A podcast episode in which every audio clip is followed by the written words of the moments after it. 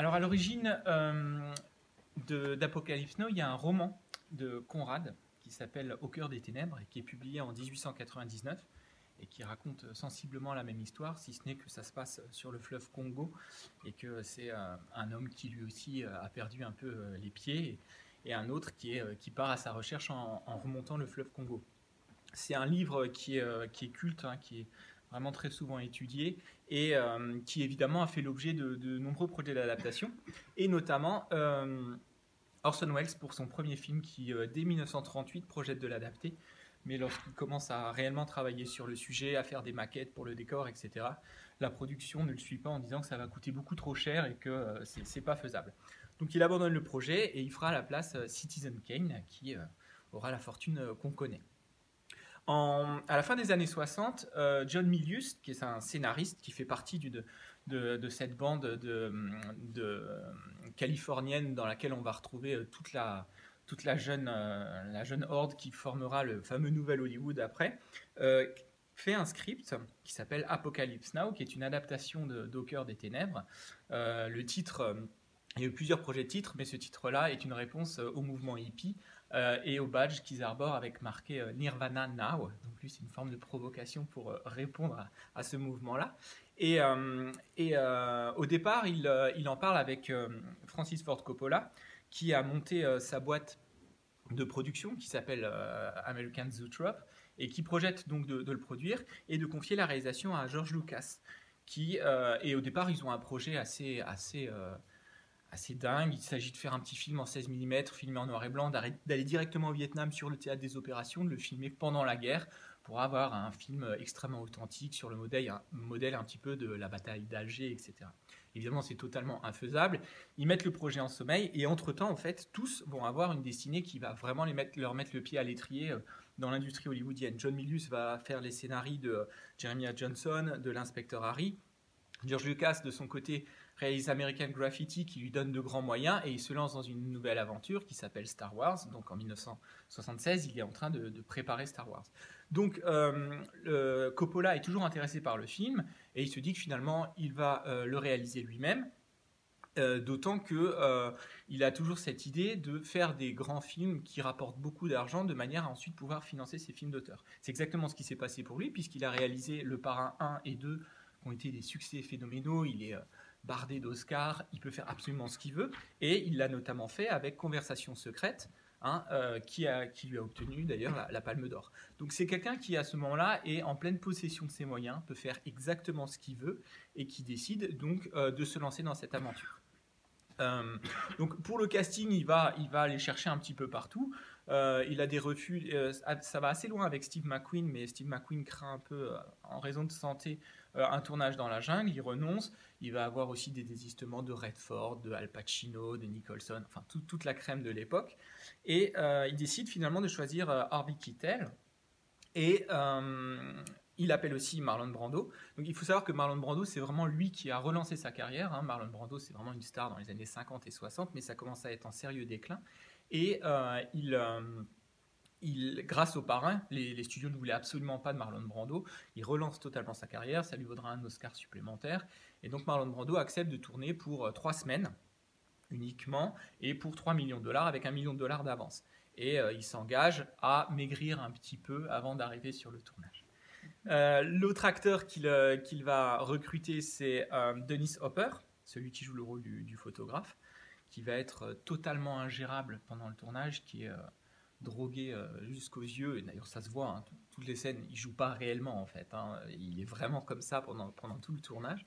Et, euh, et aussi euh, le, jeune homme qui joue euh, Clean, Lawrence Fishburne, qui est bien connu, il a joué notamment dans la saga Matrix, qui ment sur son âge, qui a 14 ans et qui prétend en avoir 17 et ne leur apprend que quand il est en tournage aux Philippines, qu'en réalité il est aussi jeune que ça.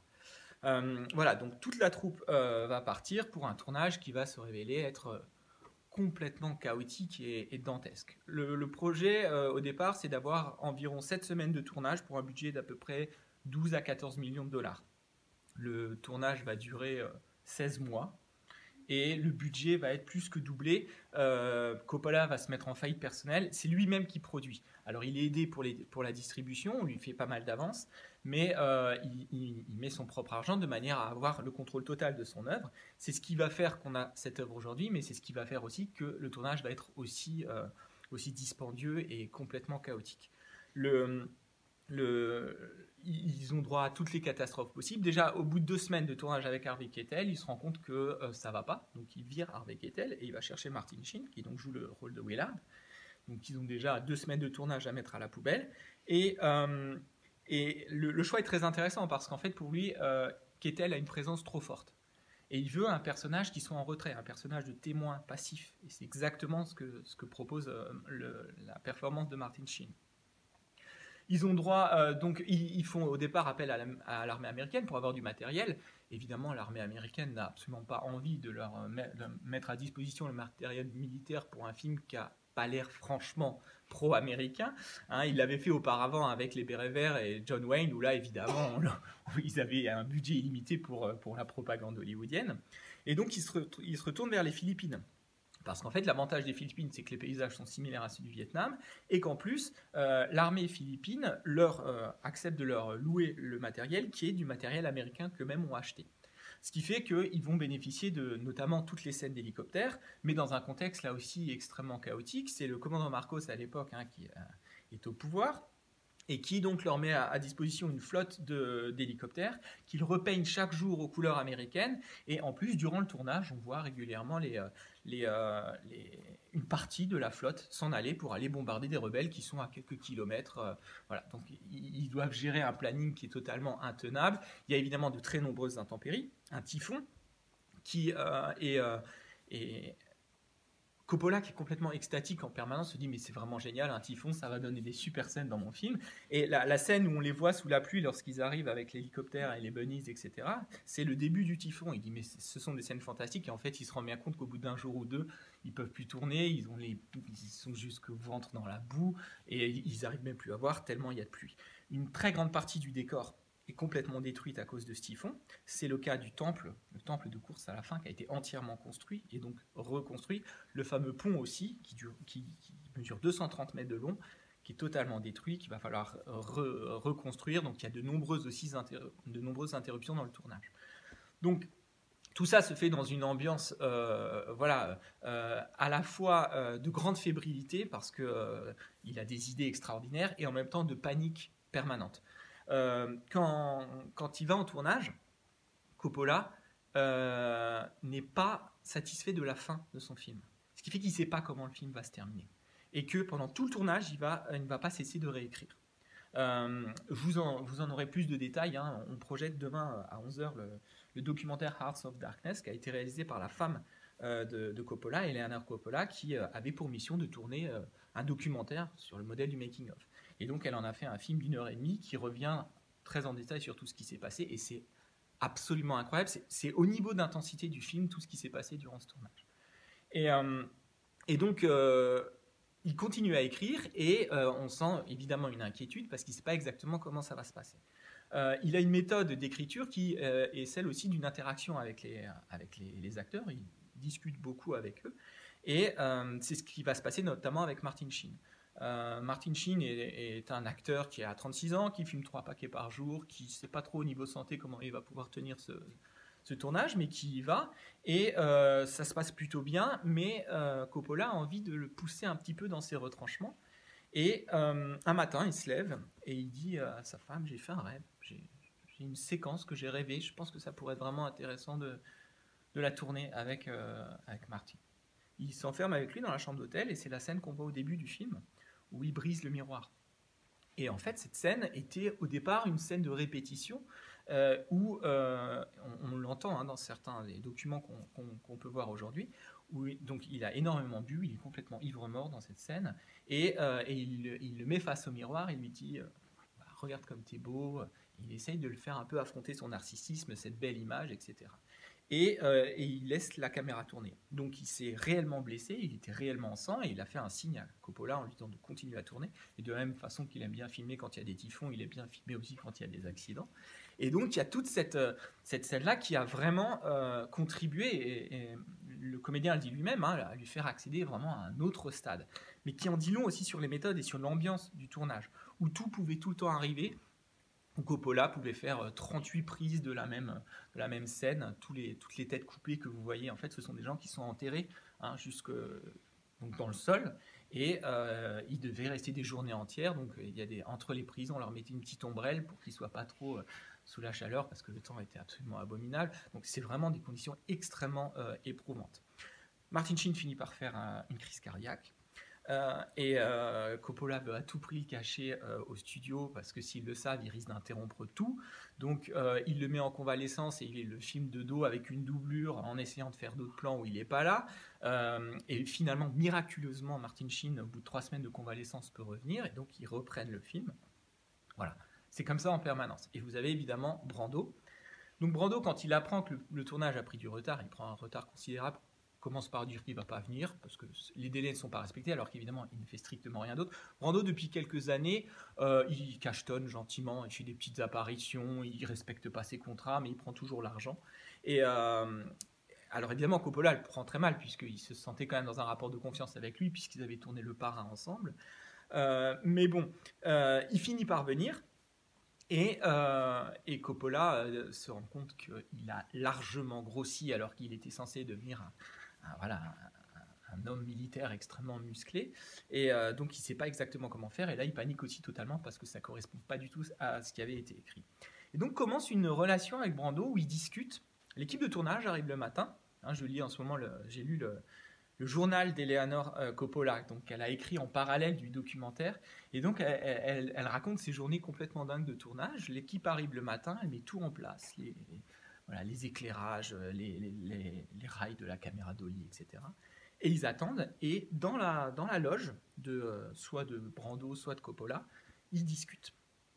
Et puis au bout de 8 heures, bah, l'équipe euh, dit fin de la journée, elle s'en va et il ne s'est strictement rien passé. Ça se passe comme ça pendant 5 ou 6 jours et Brando discute avec Coppola de son personnage. Coppola se rend compte au bout de 3 jours qu'il n'a jamais lu le bouquin de Conrad alors qu'il lui avait dit qu'il l'avait fait. Et il se rend compte aussi au bout d'un moment que Brando, il a trois semaines de tournage et que si la première semaine il peut ne rien faire, ça peut aussi être pas mal. Donc il se rend compte qu'il va falloir changer euh, de méthode et euh, c'est son chef opérateur qui lui dit écoute j'ai installé moi voilà un, super éclairage à l'intérieur du temple. On y va, on improvise, on va bien voir ce que ça donne. Et c'est la, la scène d'apparition de Kurtz, assez extraordinaire et où justement, par le jeu des fragments, par le jeu de, certains aphorismes, eh bien, il va commencer à se passer quelque chose. Il y a énormément d'improvisation dans, euh, dans le texte de Brando. Brando, qui apparaît moins de 10 minutes sur un film qui dure 3h20 et qui, vous l'aurez remarqué, est premier au générique. Hein, premier crédité. C'est ça, être une vraie star. Et, euh, et euh, donc, il se passe quand même quelque chose et Coppola arrive à écrire. La fin initiale, c'était Kurtz et Willard qui en fait vont s'allier parce qu'il y a un assaut Viet Cong. Et donc euh, ils finissent par s'allier. Euh, euh, Kurtz meurt au combat et Willard à la fin braque les armes vers les Américains censés venir le, secourir et ça se finissait comme ça. Et personne n'était satisfait de cette fin qui qui marchait pas et qui n'allait pas assez loin par rapport au trip que voulait, que voulait mettre en place Coppola. Et surtout, très clairement, c'est ce qu'on appelle un work in progress. Tout tout le film s'écrit au fur et à mesure qu'il se tourne. Et plus le film, plus le tournage devient fou, plus il va falloir que le film atteigne ses paliers de folie. Il y a une osmose entre l'ambiance du tournage et puis euh, l'écriture même des scènes qui est, vraiment très particulière dans ce film. Donc, on arrive enfin à la fin du tournage euh, et, euh, et Coppola se retrouve avec 300 km de pellicule à monter. Euh, c'est un travail absolument titanesque dans lequel il, se noie un petit peu. Euh, le premier bout à bout qu'il fait dure à peu près 5h30. Et puis, il ne va pas cesser de couper. Euh, pour plusieurs raisons. Parce qu'il veut gagner en efficacité, mais aussi principalement parce qu'il commence à avoir une véritable pression, notamment de United Artists qui va distribuer le film, qui au départ était parti sur un film en 3 heures avec Entracte, ce qui permettait la scène de la plantation française, et qui finalement lui dit non, non, on va faire un film de 2h30. Donc là, il doit, il doit vraiment sabrer, donc il enlève toute la, toute la plantation française et euh, d'autres scènes, notamment euh, celle où il retrouve les bunnies sous la pluie, dans l'avion, avec le corps, etc.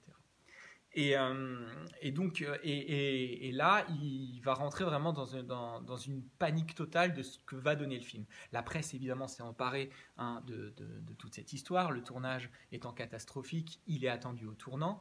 Et donc, il, il le projette à Cannes en 1979, en mai 79, la sortie est prévue pour fin août 79, alors que le film n'est pas totalement terminé, notamment au niveau du son. Et, euh, et pour montrer qu'il a fait quelque chose, pour montrer qu'il a des scènes majeures, bon, voilà. Et euh, donc le film est reçu de manière assez, euh, assez partagée. Il y a ceux qui crient au génie, ceux qui trouvent le film pas convaincant, trop justement, trop baroque, trop spectaculaire, etc. Et le film obtient, la Palme d'Or, euh, une co-Palme d'Or avec le tambour de Schoenloff, euh, dans une ambiance très suspicieuse. François Sagan, qui est à l'époque président du jury, euh, estime qu'on l'a forcé à donner cette Palme d'Or, que c'est un coup monté, que Coppola avait imposé de recevoir la Palme d'Or s'il venait le présenter à Cannes. Enfin, il y a eu des tas d'histoires. Et toujours est-il que le film est quand même salué. Et tous les mois qui suivent, il va continuer la post-production. La post-production va durer deux ans en fait. Euh, puisque le film a commencé à être tourné en 76 et il sort en 79. Donc il y a, trois ans hein, pour terminer l'œuvre. C'est euh, donc évidemment l'histoire du montage. Il y a des versions euh, à n'en plus finir. le début, par exemple, la séquence d'ouverture avec les, le napalm sur les palmiers, est, un, est une bande qu'ils ont trouvée dans une poubelle, hein, qu'ils avaient, qu'ils avaient jetée parmi tant de choses. Et puis il y en a un qui a pris, ah tiens, et puis ils l'ont mis en surimpression de la scène et ça a donné ça. il y a des tas d'histoires comme ça sur justement les, versions multiples qu'on a pu avoir. La fin, par exemple, aussi, hein, euh, il y a eu plusieurs fins différentes. Alors, on a, dans la première projection, on voyait le temple de Kurtz complètement euh, détruit. Ce qui s'est passé, c'est qu'ils euh, ont été chargés de détruire le camp. C'était un décor artificiel, il fallait qu'ils le détruisent. Et donc Coppola s'est dit, bah, c'est trop dommage, autant filmer ça. Donc ils ont filmé ça, ça leur a mis des jours à, installer une dizaine de caméras différentes, à mettre des tas d'artifices et tout. Et, euh, ils ont filmé une très belle séquence. Et donc dans, la première version, euh, ils, euh, mettaient la, destruction en générique de fin. Et, en fait, il s'est rendu compte que ça pouvait être mal interprété parce qu'il ne voulait pas qu'on pense que Willard, à la fin, ordonne ce bombardement. Et d'ailleurs, dans la version là, c'est beaucoup plus explicite. Il y a pas mal de choses qui sont clarifiées dans la version qu'on voit actuellement. Euh, et, donc finalement, il a, enlevé, euh, enlevé cette, dernière bande. Donc euh, le, film est, le film est quand même très bien reçu, mais il s'est fait très clairement coiffer au poteau par le grand concurrent qui est The Hunter, c'est-à-dire Voyage au bout de l'enfer, qui est sorti entre-temps, c'est-à-dire en 78, et qui là a raflé tous les Oscars, et c'est le film sur la guerre du Vietnam. Donc il a, du fait du temps qu'il a mis, il a perdu un petit peu la course de ce point de vue-là, mais uniquement à l'échelle hollywoodienne. Euh, ça reste aujourd'hui deux très grands films et qui sont très différents et d'un certain point de vue assez complémentaires. Et euh, donc le, film, le film a quand même du succès. Il va finir par rentrer dans ses frais, hein, clairement. Et euh, en 2001, donc, il va sortir la version que vous avez vue aujourd'hui, qui est la version Redux, dans laquelle donc il va ajouter 50 minutes qui n'avaient pas pu être montées à l'époque par contraintes notamment, euh, et, donc dans lesquelles vous avez deux morceaux majeurs euh, et beaucoup d'ajouts qui viennent clarifier euh, notamment la plantation française, les retrouvailles avec les, bunnies et, et, quelques scènes avec Brando, parce que Brando, au départ, quand il est arrivé aussi obèse, Coppola lui a dit bon bah on peut faire de lui un, hédoniste qui a une fille dans une main, une manque dans l'autre, etc. Et Brando dit non non non non on va on va cacher ça. Et il est doublé par un acteur de 2 mètres dans les scènes en ombre chinoise pour donner l'impression que c'est une espèce de colosse, etc. Et alors que dans cette version, vous le voyez quand il est avec les enfants, qu'il lit le Times, etc. On voit largement plus sa corpulence parce que en 2001 euh, il avait encore triplé de volume de toute façon. Euh, Marlon Brando. Donc, c'est un film euh, extrêmement complexe euh, et qui, euh, qui doit son succès à des, pour, diverses raisons, mais certaines sont assez ambiguës et c'est pour ça que c'est intéressant un peu de, revenir dessus. Évidemment, le, premier angle d'attaque sur le film, c'est celui du spectacle, du grand spectacle. Hein, toute la première partie du film joue sur quelque chose de baroque, sur quelque chose d'épique. John Milius, dès le départ, hein, a tout prévu de, cette scène culte de Wagner et les Valkyries, etc. Euh, John Milius dit jusqu'en, pour la Deuxième Guerre mondiale, on n'a on jamais fait une, guerre californienne. Lui, c'est un Californien, il veut une guerre californienne. Donc vous allez avoir les Beach Boys, vous allez avoir le surf, vous allez avoir toute cette culture-là, et cette culture hippie aussi. Et, euh, donc il y a quelque chose de profondément ironique, et évidemment une idée sur euh, l'aspect colonisateur des, des, Américains. Coppola dit toujours à son chef opérateur, je te rappelle qu'on ne fait pas un documentaire. Je veux du spectaculaire parce que partout où les Américains vont, ils transforment toujours ça en gigantesque spectacle. Et c'est vraiment intéressant parce qu'on a du très grand spectacle et on a une réflexion sur ce qu'est le spectacle. Hein, je vous renvoie à la boucherie héroïque et au grand spectacle de, la guerre dans Candide. Hein. c'est déjà cette idée-là, c'est-à-dire que la guerre, c'est aussi de la parade, c'est aussi quelque chose qu'on montre, de la parade, quelque chose de, beau et paradoxalement d'abominable. Et là, euh, c'est vraiment quelque chose qui traverse toute la première partie. On voit d'ailleurs, hein, Francis Ford Coppola est présent lorsqu'il arrive, vous savez, qu'il y a quelqu'un qui dit c'est pour la télévision, faites comme si on n'était pas là, c'est Coppola lui-même. Donc il y, a, évidemment quelque chose de très réflexif, euh, et c'est un écho au personnage justement de Dennis Hopper qui est bardé d'appareils photo hein, et qui veulent toujours cette idée du témoignage. Et euh, donc on est dans une guerre, euh, dans une guerre qui est une guerre spectaculaire, qui est une guerre dans laquelle on joue sur quelque chose qui est de l'ordre du divertissement et du spectacle. Donc que ce soit une espèce de, nouvelle mythologie, cette espèce d'opéra avec Wagner, et puis cette scène qui est extraordinaire euh, et qui euh, s'inspire très clairement de ce que faisait déjà l'armée allemande, hein. euh, et cette fameuse guerre psychologique. Alors les, Américains, pour le coup, mettaient plutôt du rock lorsqu'ils bombardaient. Et la bande originale, qui évidemment est très rock au départ, avec les Doors notamment, les Rolling Stones, et, et donc toute, toute, toute cette idée d'avoir une guerre qui est la guerre des images et une civilisation qui est fondée entièrement sur l'image. Vous voyez les inscriptions sur, euh, hein, euh, sur, les, sur les, euh, le cockpit, les dents sur le, le, tank, etc. Vous avez aussi évidemment les bunnies et, même les femmes, on aimerait qu'elles correspondent exactement à l'image en papier glacé. Donc on est vraiment dans une civilisation complètement obnubilée par cette idée d'une image qui serait belle, qui serait clinquante, etc. Euh, et, donc le spectacle fonctionne, et c'est là toute l'ambiguïté du film. C'est-à-dire qu'effectivement, l'une des raisons pour lesquelles euh, Apocalypse Now est un film culte est justement son sens du spectacle. Euh, et, en même temps, c'est un spectacle qui est d'une très grande ambiguïté et qui évoque la critique même de ce spectacle. Euh, lorsqu'on voit évidemment hein, euh, cette, équipe de télé qui dit faites comme si on n'était pas là, lorsqu'on voit le prêtre qui continue, évidemment toute cette scène extrêmement drôle de surf, on a évidemment quelque chose qui ne fonctionne pas et on est vraiment sur euh, le principe de la satire et de l'ironie.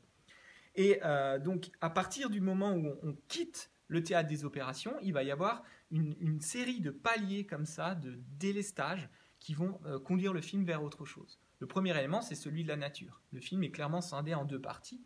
Hein. Au départ, la nature, elle est vue comme étant euh, euh, le très. Le, alors, d'abord, vous avez le huis clos, hein, complètement angoissant, mais ensuite, la nature, c'est euh, la plage, la mer, le ciel, très vaste, plan d'ensemble, on est vraiment dans le registre épique. Et ensuite, on va transformer toujours ça. On ne voit quasiment plus le ciel à partir du moment où il remonte la rivière. et tout ce qui était de l'ordre de l'artificiel va devenir naturel. Hein. Vous avez des tas d'exemples. Par exemple, toute la puissance de feu américaine au départ, euh, qui leur permet de, tellement gérer les opérations et de le faire avec maestria. Ensuite, vous n'avez plus que des carcasses le long de la rivière, tout le temps. Hein. Euh, vous avez les fumigènes au départ, et puis ensuite vous avez la brume naturelle de la rivière. Vous avez les vagues, et ensuite vous avez cette eau douce extrêmement inquiétante. Euh, et donc des personnages qui ne cessent de s'enfoncer comme ça dans une nature qui va reprendre ses droits vers quelque chose de primitif jusqu'à évidemment le personnage de Willard qui émerge de la boue et qui a dû se tremper hein, dans la terre, dans, cette terre originelle pour pouvoir euh, accomplir sa mission. Et, ce qui est intéressant, c'est que tout justement, rien, on, a un trajet qui est très simple. Et dès le départ, ça commence comme un film noir hein, avec cette voix off. On a une mission, et en réalité, euh, toute la trajectoire est toujours euh, de manière à permettre des détours, à permettre des écarts. Si vous regardez la manière dont on va euh, présenter Kurtz, c'est sous forme de puzzle. On a des extraits audio, on a des coupures de presse, on a quelques photos. La dernière photo qu'on voit souvent, elle est complètement floue. Et euh, on, a des fragments. Et très clairement, au bout d'un moment, il les jette dans l'eau. Hein. Il n'a plus besoin de ça parce qu'effectivement, c'est un personnage qui est fragmentaire et qui a besoin d'être comblé par ses propres fragments de Willard lui-même. Très clairement, hein, c'est un personnage qui lui ressemble. C'est, il va devoir surtout lui ressembler pour pouvoir l'affronter, d'où le miroir. Il faut savoir d'ailleurs, petite anecdote, que dans le projet initial d'Orson Welles, il voulait que euh, Willard et Kurtz soient joués par le même acteur. Donc c'est quelque chose qui déjà chez Conrad, hein, ce thème de la dualité euh, est, clairement évoqué. Et euh, donc cette fragmentation, elle va ramener hein, évidemment à euh, l'idée de remonter la rivière, c'est remonter aux sources, mais c'est aussi faire un périple en soi-même. C'est pour ça qu'on le voit, la voix off a un rôle majeur. D'ailleurs, Charlie Sheen a vraiment eu une sorte de troisième tournage, puisque durant la longue période de post-production, il venait enregistrer hein, ses sessions, et là aussi on le voit travailler hein, durant euh, de nombreuses heures avec, euh, avec Coppola sur quelle voix avoir, quel texte, quel mot changer, etc. Coppola qui continue à délirer en même titre durant la post-production. À un moment, il envisage de euh, ne faire sortir le film que dans une salle, euh, projeté pendant 10 ans, avec un système de son dédié et un écran géant, et il dit euh, et on irait voir ce film comme on irait voir le Mont Rushmore dans un seul endroit, vu que ce soit au centre des États-Unis, dans le Kansas. Voilà, des choses complètement dingues. Évidemment, ça s'est pas fait. Mais j'ai oublié de vous parler du son tout à l'heure, mais le son a, été, a fait l'objet d'un travail absolument colossal. Un neuf mois de mixage uniquement pour le film, juste pour la bande sonore, c'est quelque chose qu'on n'a quasiment jamais vu à, ce moment-là. Et euh, c'est lui qui invente le système de la spatialisation du son, le fameux 5.1. Hein. c'est avec ce film que c'est né. Euh, vous l'avez entendu au départ, hein, ce bruit synthétisé de la, des pales d'hélicoptères qui circulent en fait dans la salle. Et, ça, c'est quelque chose qui a énormément surpris les spectateurs qui n'étaient pas du tout habitués. Et euh, il a fait un travail de, sur la bande son et sur la musique qui a été colossal. Il a engagé, en fait, la, bande originale a été faite par son père, qui est un compositeur, Carmine Coppola, euh, une bande classique. Et cette bande classique a été revisitée ensuite par des musiciens de, musiciens électroniques qui ont complètement synthétisé cette bande. Et euh, il a aussi demandé à un groupe de percussionnistes de jouer devant, euh, devant le film pendant tout le film et d'improviser en fonction des images. Et il a inclus ces passages, surtout vers la fin. Et euh, donc euh, la, musique est vraiment euh, extrêmement importante dans le film. Donc le problème aussi de ce trajet, c'est celui de la dualité et puis de la confusion. C'est une guerre où tout est extrêmement confus et dans laquelle on ne parvient pas à avoir un, un, trajet unique. Si vous regardez, la première séquence ne cesse de dire ça. Vous avez une séquence de début de film dans laquelle vous avez la musique qui dit The End. Donc on a un effet de boucle qui est problématique. Et si vous revoyez le film, vous vous rendez compte qu'on vous met des images dans cette séquence qui sont des images de la fin. Vous avez euh, les statues du temple, vous avez le visage maculé de boue de Willard, au point qu'on peut se demander, et c'est très confus, si le début n'est pas la fin et qu'il n'est pas revenu de cette mission. Et, euh, et, à chaque fois que je revois le film, je me dis, mais est-ce qu'en réalité, il ne serait pas revenu euh, de la mission? Et euh, c'est une vraie question. Après, il y a pas mal d'indices. Voilà, il a la coupure. Quand, les, quand, les, on vient le chercher pour la mission, il est, aussi maculé de sang. Donc, a priori, c'est la même séquence. Mais il y a quand même des ambiguïtés. Et, et cette fin, la fin de la version Redux est plus claire, mais dans la première version, on, était beaucoup plus. C'était une fin beaucoup plus suspendue. On ne savait pas si Willard allait reprendre le flambeau après Kurtz ou on savait qui déposait l'arme. Ça, c'était évidemment un geste extrêmement important pour, pour Coppola, mais euh, on ne savait pas exactement si elle allait revenir. D'ailleurs, on lui demande un jour est-ce que vous allez revenir aux États-Unis? Il dit non. Il, ne reviendra pas réellement de ce voyage. Et euh, donc tout ce trajet-là est un trajet qui devient évidemment un, trajet euh, complexe et qui en fait fonctionne aussi comme un voyage dans le temps. Très clairement, le début c'est le présent. Hein, dans, lequel vous avez donc ce, grand théâtre euh, des opérations, ce, grand opéra, ce, film, euh, très clairement construit comme un blockbuster. Je vous rappelle d'ailleurs que l'appellation blockbuster, hein, ces films à gros budget censés générer d'immenses profits, vient du vocabulaire militaire. Blockbuster, c'est une bombe qui est capable justement de raser un bloc, un pâté de maison tout entier. Euh, et, là, quand on quitte le présent, euh, donc il s'agit évidemment de fustiger l'Amérique colonialiste, impérialiste et puis guerrière, mais en même temps vous remarquez que les, hippies en prennent pour leur grade aussi. Hein. La petite coupure de presse sur l'affaire Manson, c'est pas innocent non plus. Euh, vous voyez aussi euh, des gens qui, sont complètement perdus. Et, ensuite on remonte par palier dans le temps. et c'est la raison pour laquelle l'épisode de la plantation française est si important. C'est-à-dire que la plantation française, c'est un sas on est dans les années 50 et on voit comment un autre pays a aussi échoué dans sa euh, tentative de colonisation. Et des gens qui sont bloqués dans une époque qui disent qu'ils sont chez eux, mais en fait ils ne le sont pas, qui disent qu'ils ils ont tout fait et qui se retrouvent vraiment dans, une espèce de, voilà, de bulle et qui sont assez grotesques en réalité. Et, et vous remarquerez qu'à l'issue de cette scène dans la plantation française, vous avez le personnage d'Aurore Clément qui euh, fait fumer de l'opium et qui met des voiles partout, comme s'il fallait encore couper un peu plus avec le présent pour pouvoir aller à l'étape suivante. Et l'étape suivante, c'est les temps primitifs. On le voit clairement, hein, la musique évolue clairement, on a euh, des, voilà, des, rythmes tribaux, etc., des cérémonies, et, euh, et on, va remonter aux sources du fleuve, c'est remonter aux sources évidemment du mal. Donc on a un voyage qui est un voyage évidemment intime, puisque la voix off nous met tout le temps du point de vue hein, de Willard, et plus on avance dans les séquences, plus les séquences sont soumises à un, point de vue extrêmement précis, et un point de vue très clairement sous acide. Toute la séquence du pont de Dolong, hein, on voit clairement qu'elle est faite sous l'emprise d'acide, d'ailleurs l'un des personnages le dit, et, euh, ils en prenaient réellement d'ailleurs un certain nombre de comédiens, dont celui-ci pendant le, tournage.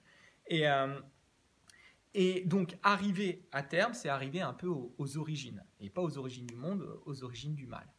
Et, euh, c'est pour ça que le, film décolle et dépasse largement l'idée d'un simple film de guerre. C'est qu'en réalité, il rejoint un autre très grand film. Euh, c'est par son idée de euh, faire un film sur un voyage, un voyage transcendantal et un voyage hypnotique. et de ce point de vue-là, il rejoint le 2001 de Kubrick. C'est-à-dire que par le travail sur le son, par le travail sur la matière, par la manière dont on va instaurer une forme de lenteur, on va décrocher du récit traditionnel, eh bien on va aboutir à quelque chose qui va euh, complètement euh, transporter le spectateur vers autre chose. Et c'est euh, c'est le monolithe de, 2001, si vous voulez. On peut voilà, euh, y voir deux facettes d'une espèce de révélation opaque qui dira jamais tout de ce qu'elle a à, révéler, mais qui, en même temps, amène ailleurs. Et ça, c'est clairement la grandeur du film, elle, se situe là. Donc, qui est Kurtz? Kurtz, c'est l'ennemi, et surtout, c'est ça qui est intéressant, c'est l'ennemi visible. Si vous regardez pendant tout le film, les ennemis sont totalement invisibles. La confusion, c'est celle, on confond tout. On confond les civils et les soldats, on confond une terroriste et un chiot, on confond, voilà, il n'y a, rien. Et les ennemis, vous avez des choses qui arrivent de la forêt, que ce soit des flèches ou des missiles, ou des... et on sait absolument jamais d'où ça vient. Donc euh, Kurtz, c'est celui qui visuellement va récompenser celui qui cherche les origines du mal. évidemment, il n'est qu'un fragment, il apparaît dans l'ombre, il, se soustrait à la lumière, il joue avec elle. Et, euh, c'est un personnage qui, euh, justement, pour, avoir pour s'être confronté à l'horreur, va essayer de la théoriser. Et c'est là que ça devient intéressant et que ça décolle et que les échanges en réalité entre Brando et Coppola ont vraiment donné quelque chose d'intéressant. C'est parce que justement, ils ont fait de Kurtz un personnage qui, pour avoir côtoyé l'horreur, a décidé d'en faire une amie. Hein. il le dit, euh, il faut se faire une amie si on ne veut pas être dévoré par l'horreur. Et donc, il, est devenu une sorte de théoricien, philosophe, qui pense avoir accès, à avoir eu accès à une forme de surhumanité parce que froidement, il a pu théoriser et pratiquer l'horreur. Et c'est ce qui fait de lui un demi-dieu au, regard de tous ceux qui le côtoient, et notamment le personnage de Denis Hopper. Mais ce qu'on apprend assez vite, grâce au personnage de Willard, c'est que c'est quelqu'un qui en réalité ne supporte plus l'humanité, et en réalité la part inhumaine de l'humanité. Et qui ne demande qu'à mourir, mais qui a besoin pour ça de quelqu'un d'aussi sombre que lui, pour pouvoir enfin faire taire sa douleur. Donc la dualité, elle est totalement compréhensible de ce point de vue-là. Willard, clairement, a dû hein, aller au cœur des ténèbres pour pouvoir justement accéder à cette, à cette obscurité, pour pouvoir tuer celui qui était devenu l'incarnation des ténèbres. Et euh, Kurtz, de ce point de vue-là, est devenu une espèce d'allégorie, un personnage qui représente la guerre dans son ensemble et qui représente surtout la barbarie qui existe dans l'homme. Et c'est pour ça qu'on dépasse largement l'idée de la guerre du Vietnam, même si on y revient régulièrement, parce qu'il euh, y a quelque chose de militant hein, chez, Coppola. Il, il dit clairement qu'il veut, il veut que l'Amérique voit le visage de l'horreur et qu'elle le fasse sien. Il veut vraiment qu'elle soit confrontée à voilà ce que vous avez fait. La scène du massacre euh, du bateau avec le chiot, c'est clairement des, voilà, des références aux exactions faites par les Américains. Et, euh, il s'agit évidemment de le dénoncer. Mais dans ce final, on, accède à, quelque chose qui est beaucoup plus, beaucoup plus ample et ambitieux. Et ce qui est intéressant, c'est évidemment, pour terminer, de voir le parallèle. On a un parallèle permanent entre Willard et euh, Kurtz, Mais il faut évidemment faire un parallèle entre Willard Kurtz et Coppola lui-même. C'est pas pour rien qu'il est allé euh, dans ce film sans savoir quelle serait la fin. Parce qu'il avait besoin de voir aussi quels étaient ses points communs entre lui et Kurtz. Euh, il s'est retrouvé, il le dit très clairement dans la conférence de presse en 79, il dit voilà, on, a, il dit ce n'est pas, euh, ce n'est pas un film sur le Vietnam, c'est le Vietnam. Il dit on a eu beaucoup d'argent, on a eu accès à plein d'équipements, c'était trop, et peu à peu on est devenu fou. Et c'est exactement ce qui se passe. Hein. Il est, c'est quelqu'un qui justement a, un ascendant sur son équipe qui est phénoménal. Il peut leur faire faire ce qu'il veut exactement comme course avec ses fidèles, et euh, qui va aller extrêmement loin et qui a des phases de doute terribles et d'autres où il est euh, dans une voilà, il est pratiquement maniaco-dépressif si vous voulez. Et ça, Eleanor euh, Coppola en parle vraiment beaucoup. Hein. Elle dit il y a des moments où je suis inquiète parce que je le vois, il est trop, il est trop euphorique. Il, se rend pas compte qu'en fait il, fait n'importe quoi. Et c'est la seule à lui dire. Et d'ailleurs, ça, génère de très profondes crises évidemment dans leur couple parce que tous les autres le soutiennent. Et donc Coppola, il a besoin d'aller si loin. Il le dit d'ailleurs dans une interview, il dit qu'en fait, euh, en ces temps de démocratie croissante, le, euh, réalisateur est l'une des dernières figures euh, du dictateur. Et effectivement, il se comporte comme un dictateur parce qu'il sait qu'il peut obtenir quelque chose d'extraordinaire. Et il a effectivement obtenu quelque chose d'extraordinaire. Mais ce qui est intéressant, c'est que justement, il est allé très loin. Il s'est brûlé les ailes en grande partie, mais son film a été un succès. Son film est rentré dans ses frais et son film est devenu un film extraordinaire. Mais il faut savoir une chose, c'est que le film suivant qu'il a fait, qui s'appelle Coup de cœur, je ne sais pas s'il y a beaucoup d'entre vous qui ont vu ce film-là, est un film qui en fait a été réellement une apocalypse. C'est-à-dire que là aussi, fort de son succès, il a inventé un concept. Euh, le film devait, je ne vais pas tout vous raconter, hein, mais le film devait coûter 2 millions de dollars, il a fini par en coûter 25. Et il s'est, là pour le coup, totalement ruiné. Totalement. Il a inventé un concept et en plus le résultat final, on, ne voit pas où est l'argent. Hein. Il a voilà, c'est une petite, il a, il a, il a recréé toute une ville et euh, il, a, il, a, inventé tout un système de monitoring vidéo euh, totalement novateur à l'époque pour pouvoir faire une mise en scène en temps réel, quelque chose voilà d'extraordinaire du point de vue technique, mais du point de vue du résultat, il, a oublié ses spectateurs. Et il est arrivé en fait à ce stade de perdition. Et la suite de la carrière de Coppola, alors il a fait des tas de films, mais la plupart du temps ce sont des films de commande pour essayer de se renflouer un petit peu et euh, il n'a jamais plus atteint ce niveau-là. Donc lui aussi, il est allé dans le cœur un peu des ténèbres. Et euh, ce qu'on voit aujourd'hui, c'est un, travail qui est extraordinaire, mais un travail qui est aussi, d'une certaine façon, assez effrayant. Voilà, merci de votre attention. On se retrouve, euh, pour ceux qui le souhaitent, pour le dernier, la dernière projection de l'année, de la saison. Ce sera le mardi 26 juin, Josie Wales hors la loi de Clint Eastwood. À bientôt.